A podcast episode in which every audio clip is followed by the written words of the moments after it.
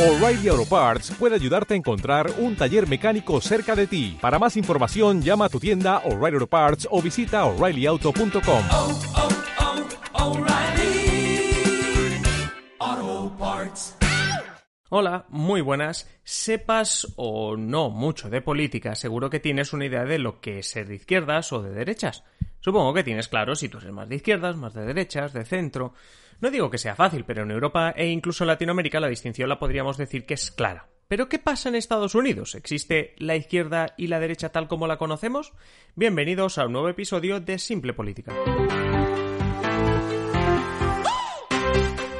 Os habla Adrián Caballero y esto es Simple Política, el podcast que trata de simplificar y traducir todos esos conceptos, estrategias y temas que están presentes cada día en los medios y que nos gustaría entender mejor. Bueno, hablemos de izquierda y derecha. No vamos a hablar de todas las ideologías porque necesitaríamos un especial, quizá lo hagamos, pero hablando de una en una en varios episodios. En este episodio nos vamos a centrar en dos conceptos, izquierda y derecha, y sobre todo en averiguar si lo que en España y en otros países entendemos como izquierda y derecha, también lo podemos entender y ver en Estados Unidos. Recordad que aunque perdiese las primarias, muchos habló en el Partido Demócrata de Bernie Sanders, un senador al que se ha calificado incluso de extrema izquierda. Entonces, vamos a ver si existe tal cosa. Porque ya os digo que en Estados Unidos el tema de las ideologías no va como en Europa. Tú en España puedes identificarte rápido si eres de izquierdas o derechas o de centro. Normalmente piensas en términos económicos y en términos sociales. Por un lado, si te planteas si quieres más gasto social para servicios sociales para toda la población o no quieres eso. Y luego te planteas el papel del Estado, si debe recaudar más impuestos o menos, hasta qué punto el Estado debe garantizar tal o cual servicio. Normalmente, cuando tienes tu posición clara ahí, es fácil saber si estás a favor o en contra de más derechos personales, como el aborto, el matrimonio homosexual, etc. Es fácil ligar a la izquierda con más intervención del Estado, más gasto público y derechos tipo derechos civiles tipo el aborto, el matrimonio sexual, como decía, etc. Y ligamos a la derecha con menor intervención del Estado, menos impuestos para que cada uno pueda tener más libertad de elección. Para la derecha también se liga esto pues estar más en contra de aspectos de derechos civiles personales como estos aborto, matrimonio homosexual, etc.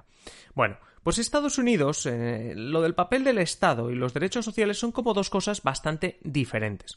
Tú puedes estar a favor de uno y en contra del otro, al revés, a favor de los dos, etc. Y no tenemos izquierda y derecha, pero tenemos algo parecido en Estados Unidos. Veréis, por no liar mucho el episodio, en Estados Unidos tenemos tres corrientes políticas, los liberales, los moderados y los conservadores. Como son tres corrientes, es fácil pensar, vale, pues como aquí, izquierda, centro y derecha. Sí y no. Es decir, podríamos decir que los liberales son la izquierda en Estados Unidos, los moderados el centro y los conservadores la derecha. En el centro y la derecha realmente, pues vale, pues se puede comparar bien. Pero cuidado con la izquierda porque allí la izquierda no es como en Europa, no es como en España. Es decir, los liberales allí en Estados Unidos, que serían la izquierda mayoritaria en España, no apoya total sanidad o educación pública, más impuestos para gasto social, etc. Eso en Estados Unidos sería como la extrema izquierda de Bernie Sanders y toda una corriente que hay dentro del Partido Demócrata, entre otros. Para intelectuales, politólogos y periodistas en Estados Unidos, todas esas ideas serían, pues, pues como digo, rozar esa extrema izquierda o casi comunismo. Lo hemos visto en, algunos titulares en los últimos años, sobre todo cuando llegan eh, carreras electorales como la que se presentó Bernie Sanders a las primarias de los demócratas. Pero volvamos otra vez con las tres corrientes. Recordad, en Estados Unidos, liberales, moderados, conservadores. Me paro en el de los liberales porque alguno estará pensando. Vamos a ver. En España y en Europa un liberal es el que quiere poca intervención del Estado, pocos impuestos, así que un liberal en España es claramente de derechas. En Estados Unidos un liberal, ¿qué pasa? ¿Que ahora es de izquierdas? Sí, porque un liberal en Estados Unidos no significa para nada lo que significa aquí en España. Lo que pasa es que como ellos usan la misma palabra, pues nuestro cerebro lo relaciona con un liberal europeo, digamos así. Pero un liberal en Estados Unidos es lo que llamaríamos un progresista, un socialdemócrata. Simplificando, un liberal de Estados Unidos en España podría votar perfectamente al PSOE.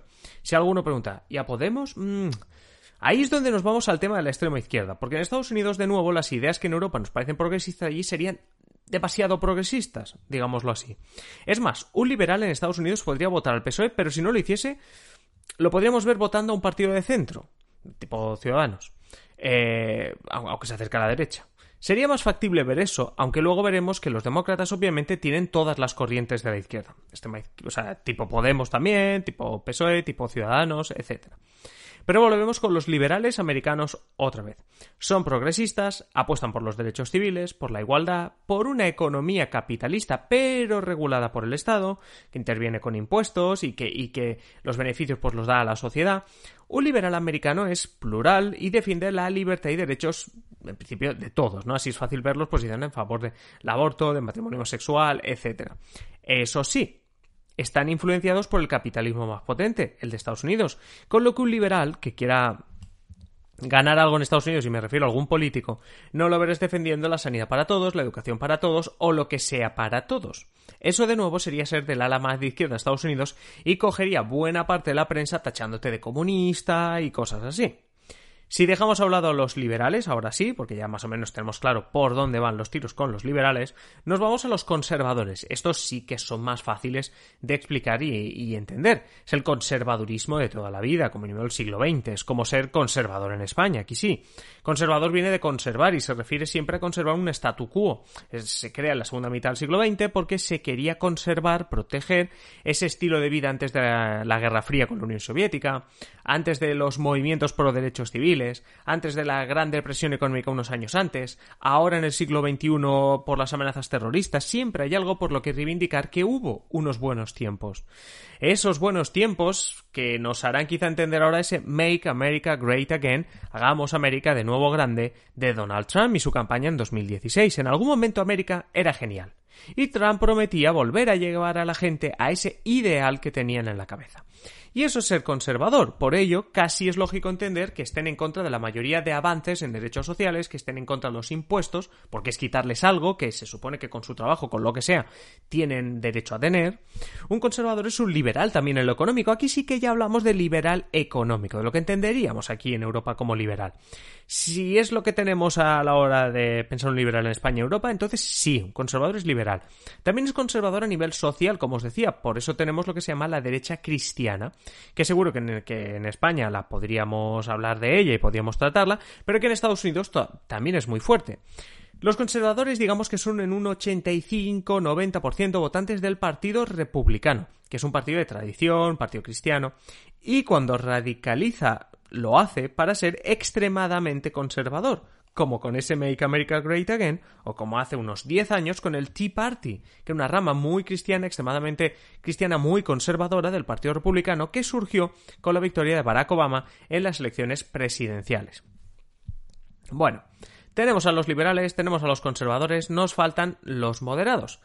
Diremos que son el centro político, los de centro allí en Estados Unidos. Decimos también que hay dos tipos de moderados. Por un lado tenemos a los pocos los que están poco interesados en política, que no quieren mojarse demasiado y prefieren ponerse en un sitio moderado cuando se les hace una encuesta. Y luego tenemos a los moderados conscientes, vamos a decir que son conscientes de ello. Son personas que en su ideología, en su forma de pensar, incorporan ideas, eh, proposiciones de liberales y de conservadores. Lo que hace normalmente un moderado es relajar la medida de cualquier cosa. Es decir, no quiere tantos impuestos como un liberal, pero sigue queriendo intervención del Estado y garantizar ciertos derechos. No quiere sanidad y educación global, pero sí que hay unos derechos mínimos garantizados en cuanto a los servicios básicos. Depende de cada uno, pues eh, también en temas de derechos civiles, etc. Normalmente los moderados están más cerca de los liberales en temas sociales, pero más cerca de los conservadores en temas económicos. Según las encuestas, os dejo también una en la descripción del episodio, las personas que se sitúan como moderadas se dividen entre demócratas y republicanos, aunque votan un poco más a partidos republicanos. Y hablando de votar, realmente en Estados Unidos, según una encuesta del Pew Research Center, un 35% de los ciudadanos se identifica como moderado, un 36% como conservador y un 25% como liberal. De esto podéis pensar, entonces los demócratas lo tienen difícil porque hay menos liberales que conservadores. Sí, pero la clave son los moderados. Si en Europa decimos que la izquierda gana si consigue sacar a sus votantes a la calle a votar, en Estados Unidos la clave es movilizar hacia tu bando a los moderados. Fijaos, si no en Joe Biden, candidato demócrata este año para las elecciones presidenciales. Es un hombre que se considera demócrata pero moderado, que ha trabajado siempre en el Congreso en el con los dos partidos, con republicanos y demócratas. La idea es dar una imagen de un moderado para que buena parte de ese 35% moderado pues la vote a él antes que pues un conservadurismo extremo quizá de Donald Trump. Si os acordáis en el episodio 101, cuando hablábamos de Joe Biden, decíamos que su problema es no perder a los liberales, es decir, a esos votantes demócratas de toda la vida, pues no perderlos, ahí está la clave, porque si gana buena parte de los moderados, pero los liberales, sus votantes que se supone que tienes fijos, se quedan en casa, pues Joe Biden seguirá teniendo problemas para ganar las elecciones. Y esto es un poquito el resumen de la izquierda-derecha en Estados Unidos, que lo diremos en liberales, conservadores, moderados, pero hay muchísimo más, obviamente, se puede profundizar mucho más y si queréis lo podemos hacer, enviadme un mensaje en adriancaballero.net barra contactar y podemos profundizar Estados Unidos como en España, como en cualquier otro país para entender un poquito esto de la izquierda-derecha o de qué van cada uno de los partidos. Antes de acabar, eso sí, como siempre, pediros que os suscribáis a Simple Política en Spotify, eBooks, Apple Podcasts, Google Podcasts.